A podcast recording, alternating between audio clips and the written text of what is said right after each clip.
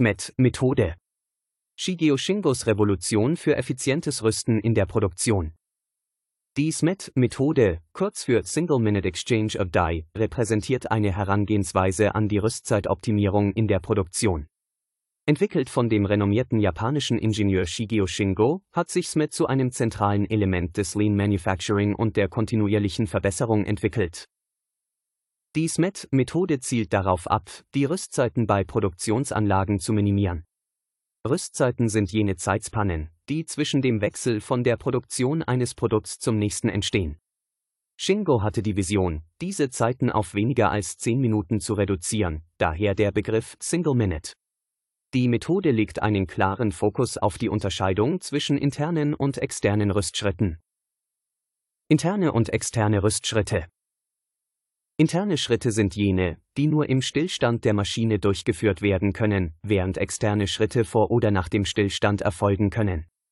Shingo erkannte, dass eine Trennung und Optimierung dieser Schritte entscheidend ist, um eine schnelle und effiziente Umrüstung zu ermöglichen.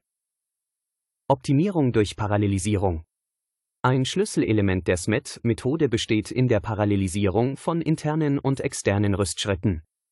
Durch das simultane Durchführen von Aufgaben können Rüstzeiten erheblich verkürzt werden. Die Schritte der SMET-Methode. Erstens. Dokumentation der aktuellen Prozesse.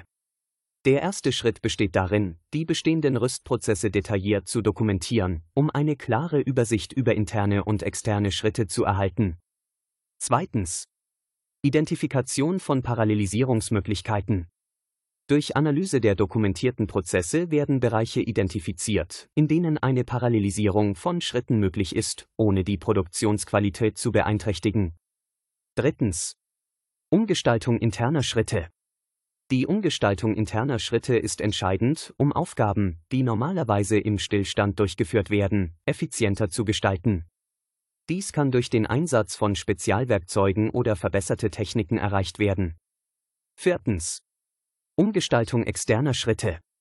Ebenso wichtig ist die Umgestaltung externer Schritte, um sicherzustellen, dass diese außerhalb des Maschinenstillstands erfolgen können. Dies kann den Einsatz von vormontierten Baugruppen oder anderen Methoden umfassen. Fünftens. Standardisierung der neuen Prozesse. Abschließend sollten die optimierten Prozesse standardisiert werden, um eine konsistente Anwendung sicherzustellen. Shigeo Shingo, der Vater von SMET.